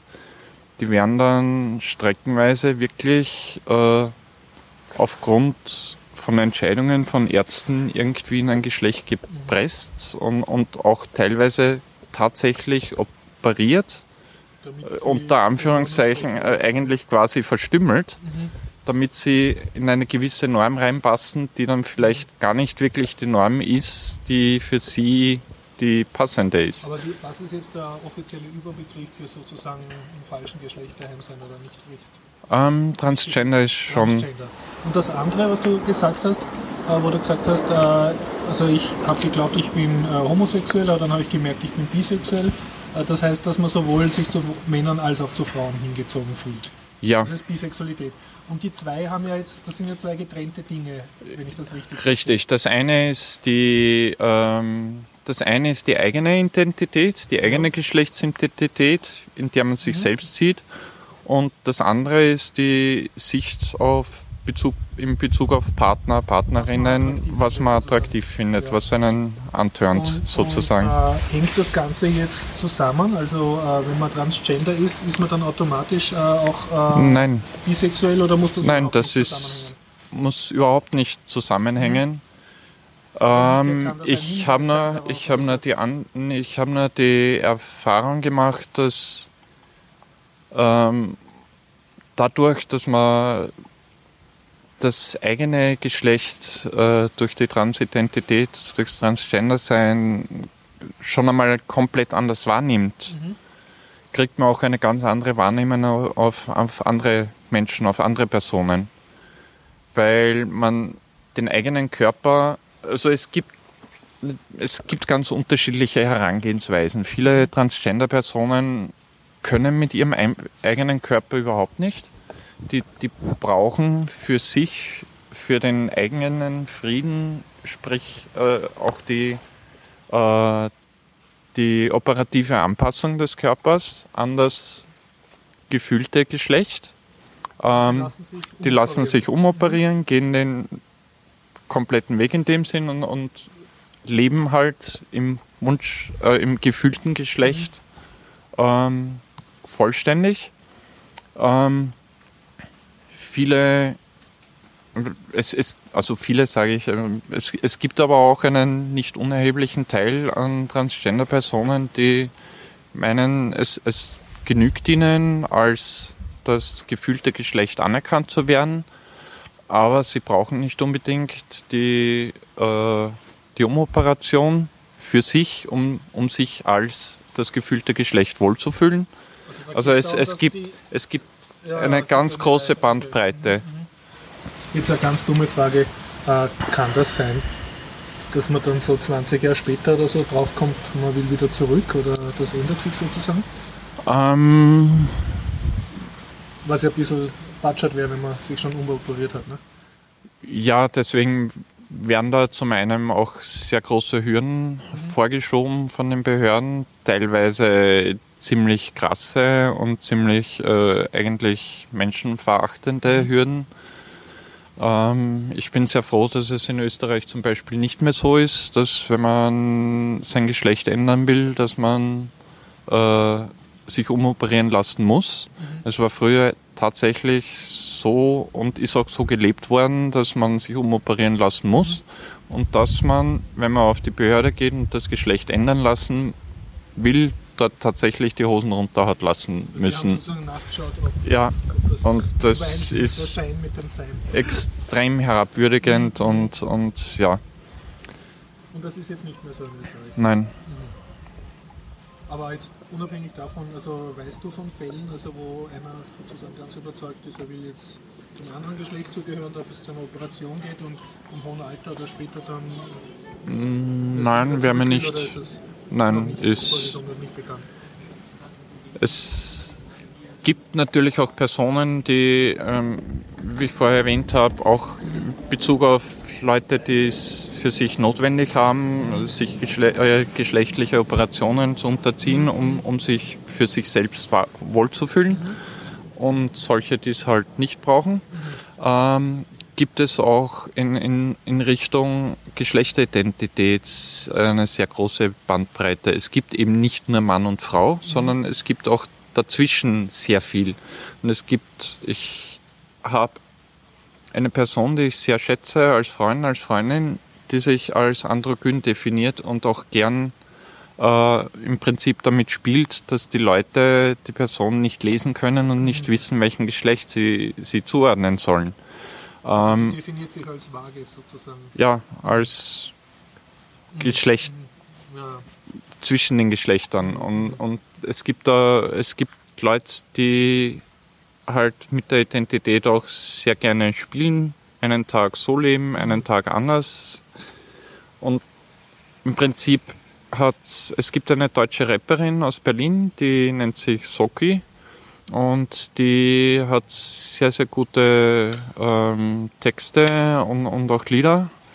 Ähm, und eins nennt sich Drag und da ist die Aussage drin, We are all born naked, the rest is drag. Wir sind alle nackt geboren, der Rest ist Drag. Also jegliche Kleidung, die wir anziehen, jegliches Outfit, sonstiges, ist einfach nur schon einmal ein Kostüm. Mhm. Jetzt ganz was anderes, weil du Drag erwähnst. Es gibt ja diese Drag Queens und, und diese Shows, wo meistens Männer äh, sich als Frau mhm. äh, verkleiden und dann singen oder so eine äh, Bühnenpersona sind.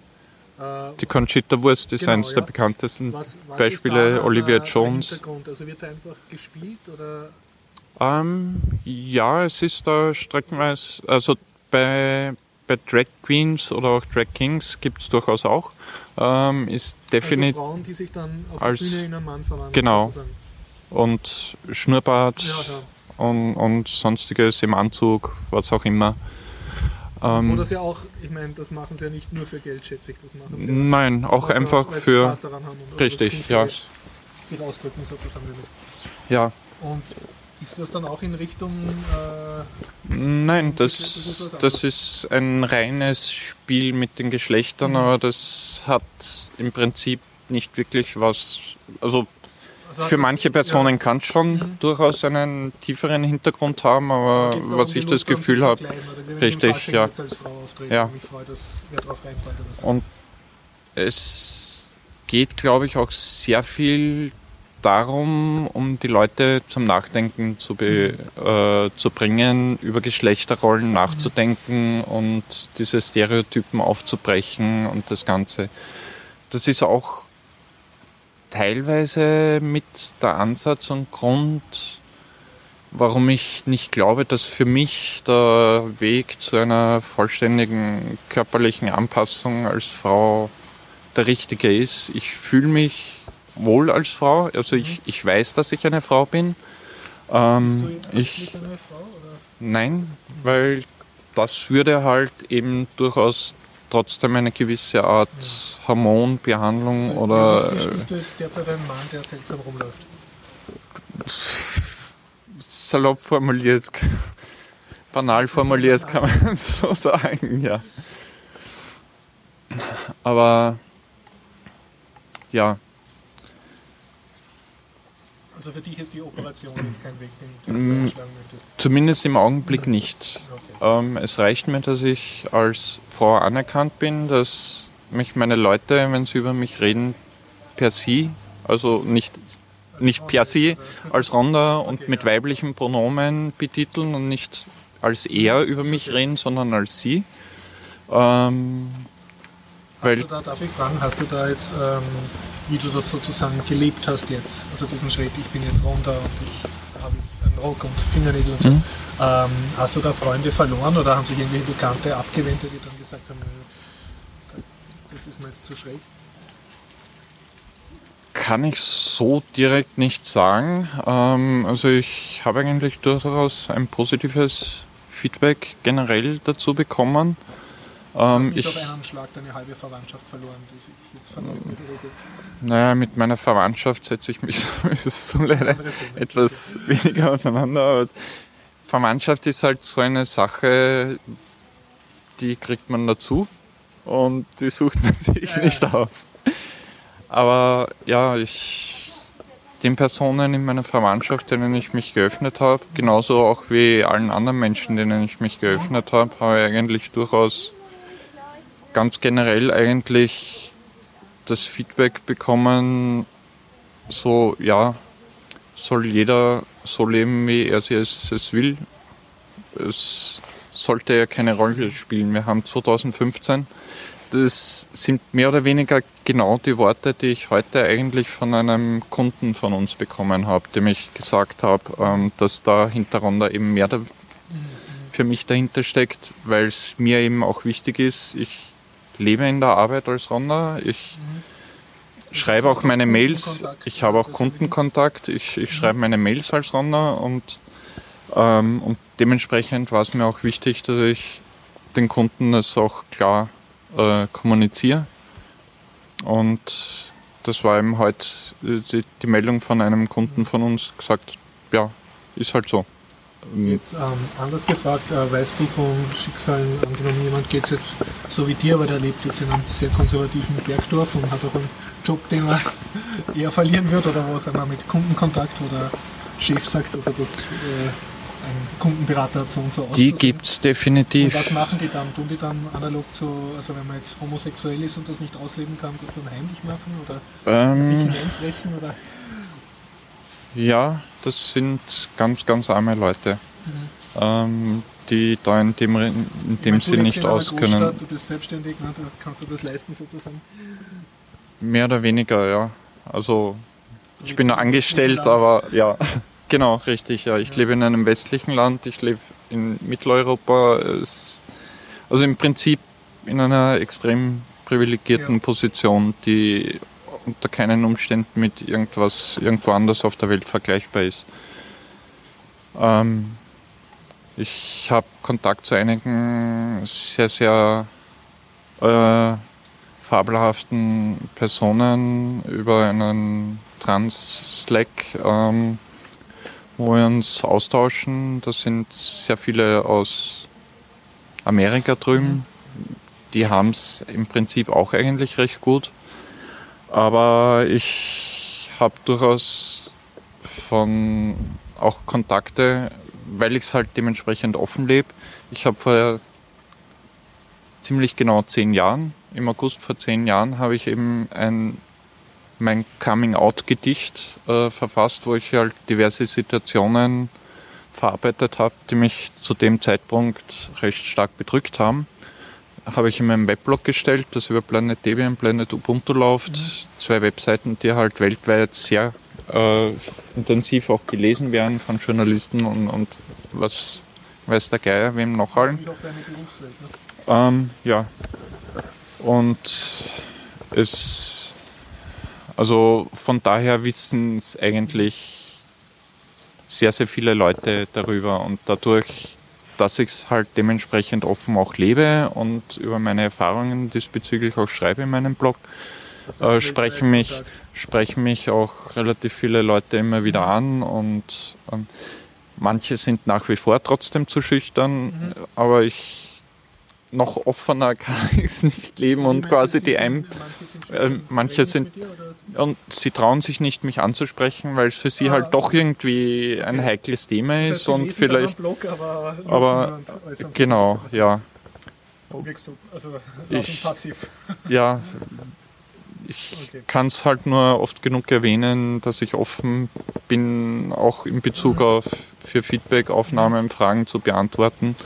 Das heißt, unter Debian, wenn man nach Honda sucht, könnte man dir eine E-Mail schreiben, liebe Honda. Genau. Ich wohne in einem furchtbaren Dorf. ja, also ich mag keine Geschichten ja. auf, aufbreiten, die, die mir da zugetragen worden sind. Ja, es, gibt durchaus, es gibt durchaus Leute, denen es nicht so gut geht. Und jetzt ganz eine dumme Frage. Es gibt auch in, in Thailand oder wahrscheinlich woanders auch ist, äh, dieses Phänomen, das heißt Ladyboy. Also das ist praktisch ein, eine männliche Prostituierte, die ausschaut wie ein, eine Frau, wenn ich das richtig kapiert habe. Mm, ja. Hat das was mit Transgender zu tun? Nein, das hat rein was mit äh, Ausbeutung von Personen zu tun, mhm. die halt in Bezug auf das ist eine rein sexuelle Ausbeutung von Personen und auf den Zug springen recht viele auf, ähm, die sich streckenweise nicht anders zu helfen wissen. Es gibt natürlich auch Leute, die sich bewusst dafür entscheiden, in, in, diese, in diesem Job tätig zu sein. Ähm, absolut Hut ab davor. Mhm. Es ist ein extrem gefährliches Metier und die Gesetze sind extrem anti-Sexworker mhm. in jeglicher Hinsicht.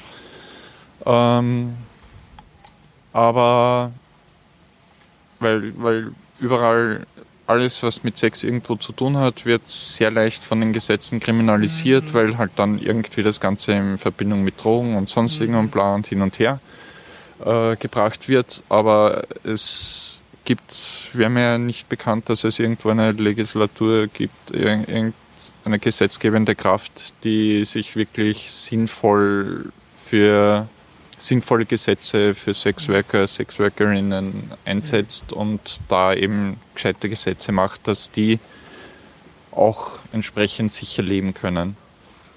Aber gerade dort denke ich, dass sehr viele Leute es aufgrund der Armut machen und teilweise eben auch oftmals auch dazu genötigt werden nach wie vor. Äh, Aber mit, mit Transgender im Prinzip hat es. Was ist die fortschrittlichste Gesetzgebung weltweit? Also wo soll man hinziehen, wo ist die Gesellschaft am, am tolerantesten? Oder Gute Frage. Da, da diesbezüglich habe ich mich nicht so wirklich informiert, weil ich hier lebe und aufgrund des für mich persönlich notwendigen Kontakt zu meinem Sohn sowieso mhm. nicht fähig bin, irgendwohin anders umzusiedeln. Von daher ähm, möchte ich mich gar nicht so informieren, wie es woanders ausschaut, mhm. weil es mich dann vielleicht nur schmerzt, weil es bei uns nicht so aussehen ah, okay. kann.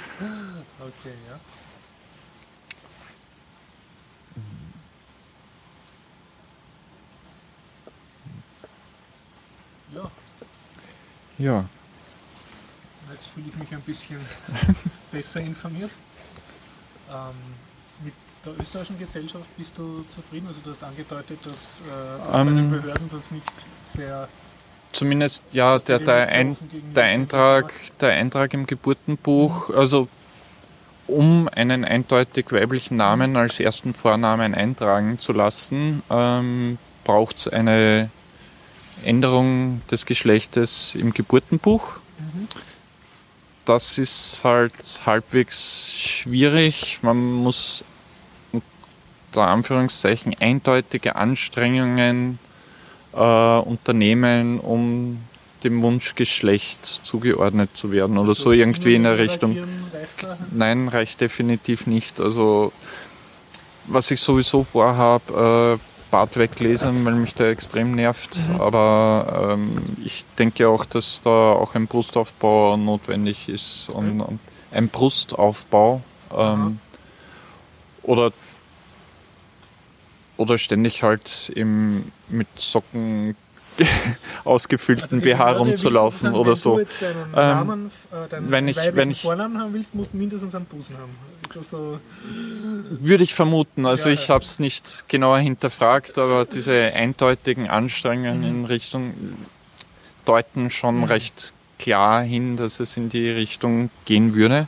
Mhm. Ähm, wahrscheinlich werde ich äh, weiblicher aussehen müssen und wirken mhm. müssen als jede andere Frau die es so gibt, mhm. weil es, es ist kein Problem, wenn eine Frau im, in der Hose rumrennt. Ihr wird mhm. nicht aberkannt, dass sie eine Frau ist, aber wenn eine Transgender-Person äh, sich das weibliche Geschlecht eintragen muss, das ist genau diese ja, ja. Hürden, die da sind, ähm, die das Ganze irgendwie ein bisschen ad absurdum führen.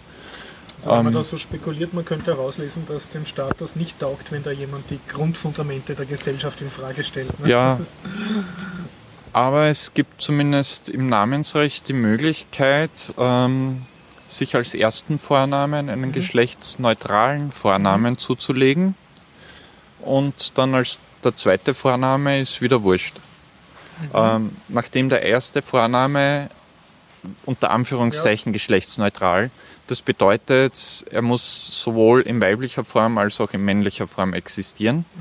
Ähm, dann kann ich sagen, ja, das ist, ist ja da und dort dementsprechend eigentlich ein männlicher Name.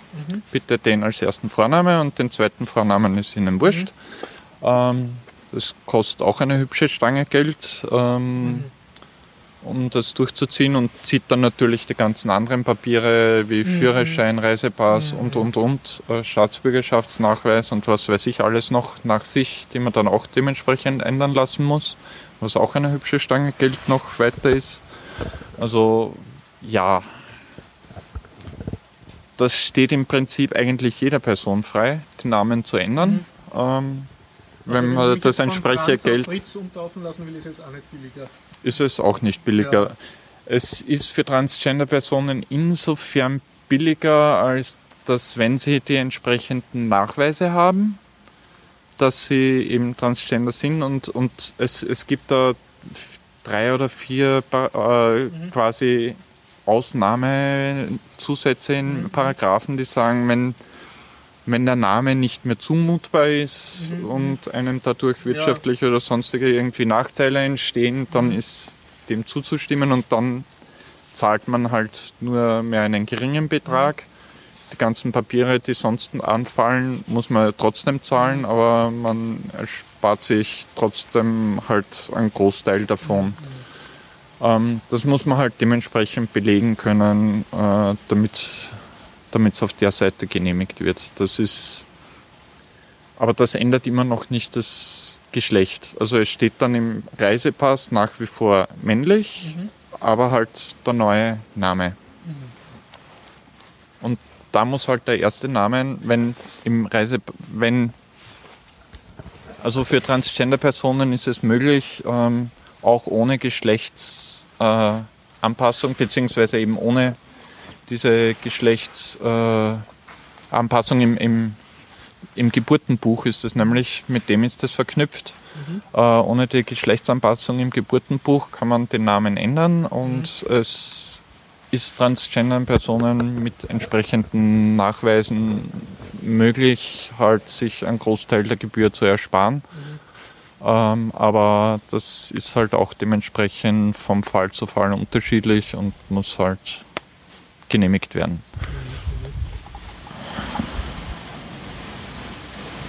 Ähm, ist die Transgender-Bewegung sozusagen jünger als die homosexuellen Bewegung? Also ich habe so das Gefühl, in Österreich, jetzt seit der Computerwurst, hat man akzeptiert, aha, es gibt schwule Leute und das, das ist halt zumindest im städtischen Milieu akzeptiert. Ja, naja, so, so, ja, irgendwo. Ähm, es, es kommt ganz drauf an, wem man wie wo fragt, weil es wirklich.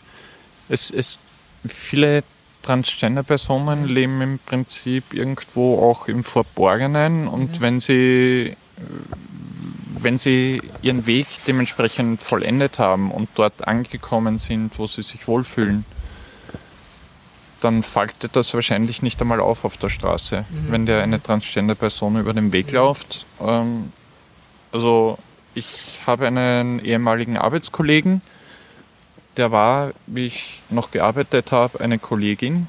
Und wenn ich dem heute begegne, mit ganz natürlichem Bartwuchs, tiefer Stimme, allem drum und dran und, und es würde niemand glauben, dass Der Mann einmal eine Frau war. Und, und das ist halt auch Und das war auch dann operativ? Oder? Mm, Na, ein Penisaufbau ist operativ äh, weitaus komplizierter und, und, und soweit ich weiß, die Zahlen habe ich, also ich habe jetzt nicht die Statistiken im Kopf, aber es sind weitaus weniger Transmänner, die sich umoperieren lassen, als Transfrauen.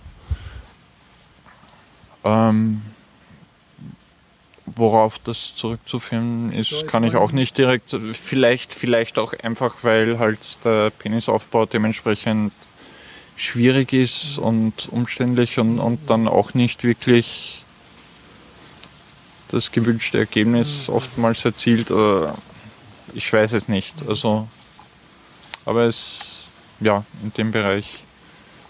Und eine Brust abnehmen lassen ist weitaus einfacher als eine Brust langsam aufzubauen, obwohl da halt auch oftmals dann irgendwie streckenweise Implantate im Spiel sind, je nachdem, wie weit die Person sich halt dann wohlfühlt damit. Ich kann mich jetzt dunkel erinnern, es hat doch eine österreichische Skifahrerin gegeben, es war in den 80er Jahren. Die hat sogar Medaillen gewonnen als Mann, glaube ich, oder als Frau. Und ist dann aber rausgekommen, dass er Mann war. Meinst du nicht Caitlyn Jenner, ist glaube ich Amerikanerin, die Nein, jetzt vor kurzem erst vor ein paar Monaten irgendwie Nein, durch schon, die Presse gegangen ist. Okay. Weißt du das auch nicht? Na. Okay. Zu dem Zeitpunkt ja, ja, habe ich diese ganzen Sachen okay. selber noch nicht wirklich okay. so wahrgenommen. Also es ist irgendwie, ja.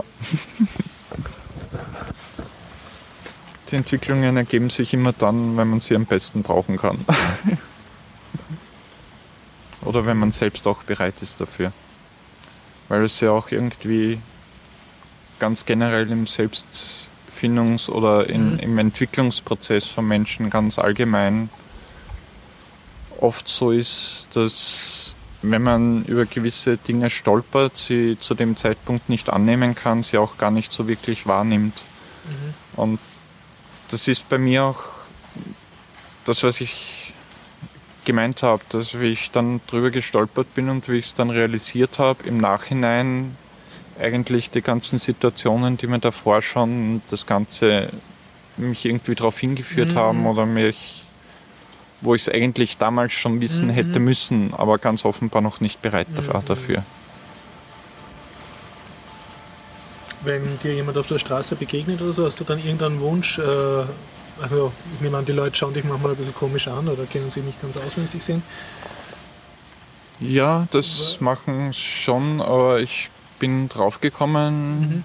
je mehr ich ein gewisses Selbstbewusstsein selber ausstrahle und mich nicht irgendwie von einem komischen Blick aus der Ruhe bringen mhm. lasse und, und die Leute dann einfach anlächle. Ähm, je offener ich selbst damit umgehe und desto weniger Angriffsfläche biete ich. Ganz allgemein. Also ist etwas, je, je peinlicher irgendjemanden irgendwas ist, desto mehr Angriffsfläche bietet man den anderen. Weil, weil die Leute das natürlich mitbekommen, dass einem was peinlich ist und, und das dann oftmals bewusst darauf anlegen, dich darauf hinzuführen und dich damit irgendwie zu stacheln, sticheln, äh, zu verletzen. Aber wenn, wenn du es dementsprechend ganz offen kommst und sagst, da, so bin ich, das bin ich, und wenn es dir nicht passt, ist es dein Problem, dann kommen auch keine blöden Meldungen. Manchmal kommen sie schon, aber so wie ich letztens zu einer Freundin zu einem Spielenachmittag gegangen bin, äh, durch einen Park, und da waren ein paar Jugendliche und irgendwie die erste Meldung habe ich nicht gehört. Aber irgendeiner von den, von den jungen Burschen dort hat dann gesagt, ja, dann lass ihn halt schwul sein. Du weißt ja nicht mal, was das bedeutet.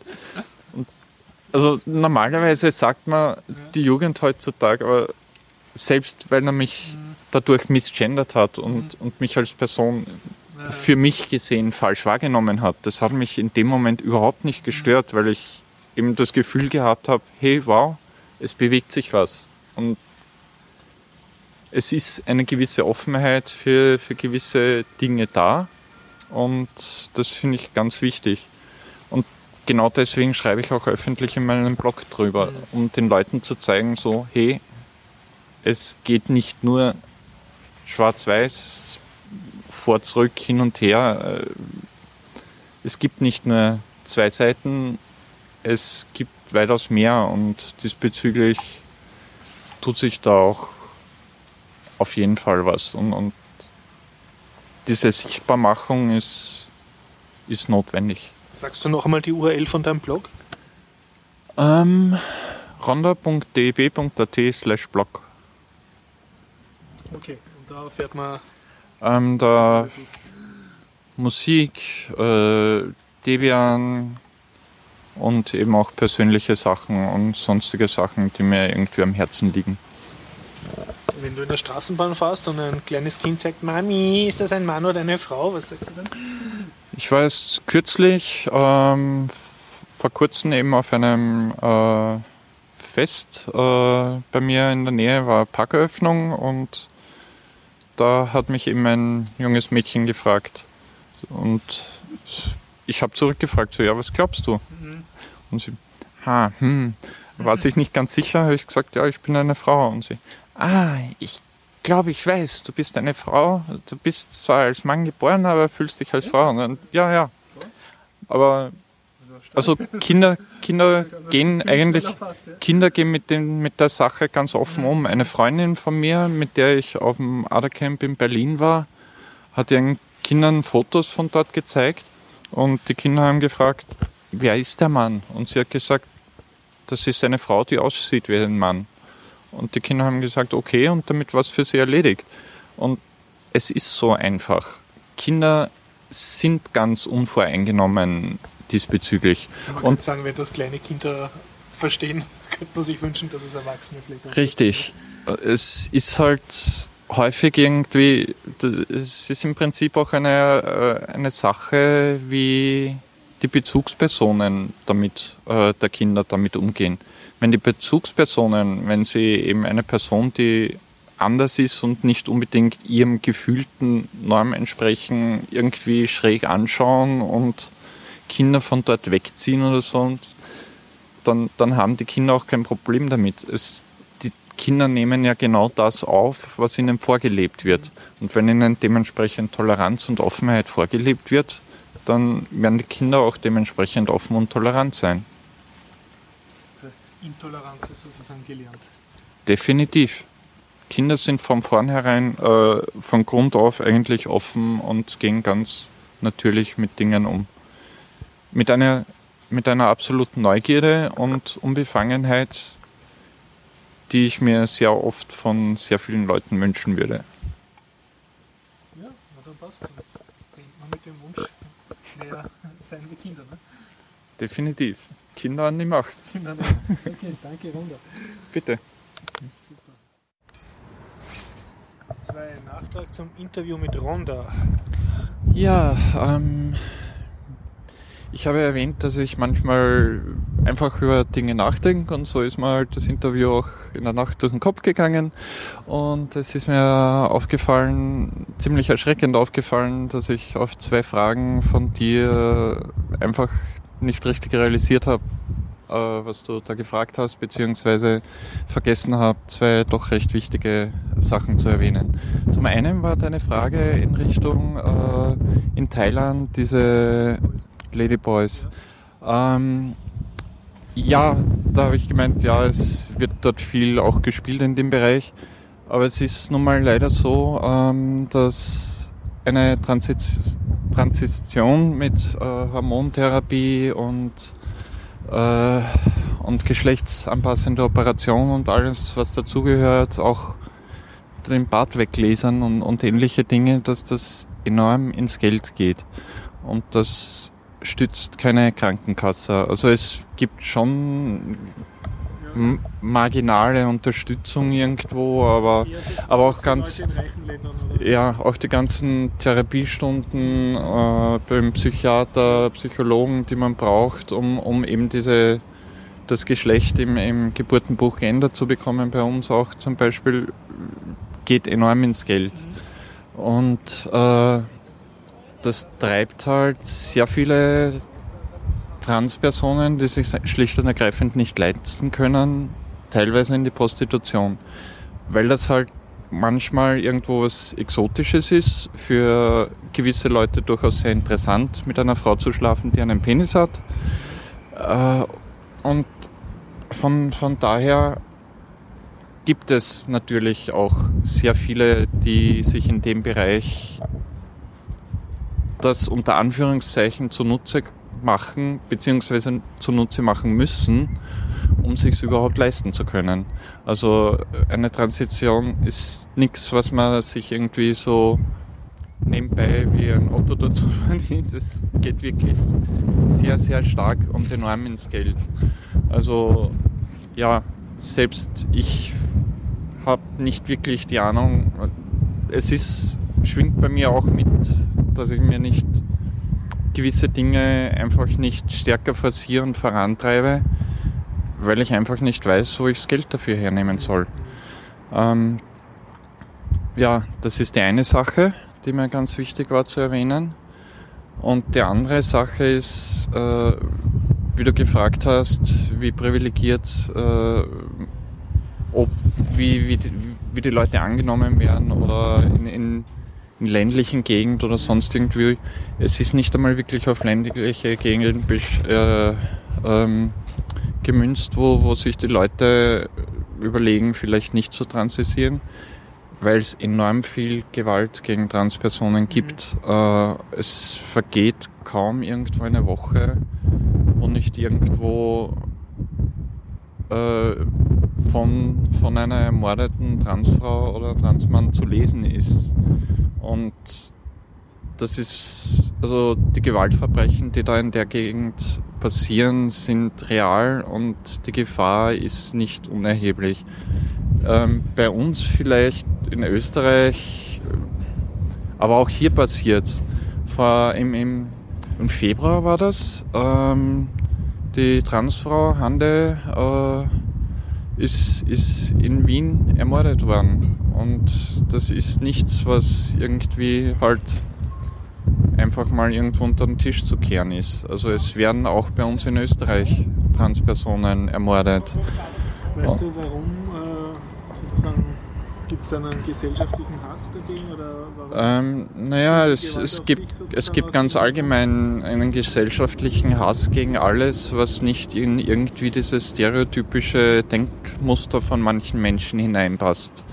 Und das richtet sich halt bewusst auch irgendwie gegen Personen, die schlicht und ergreifend anders aussehen.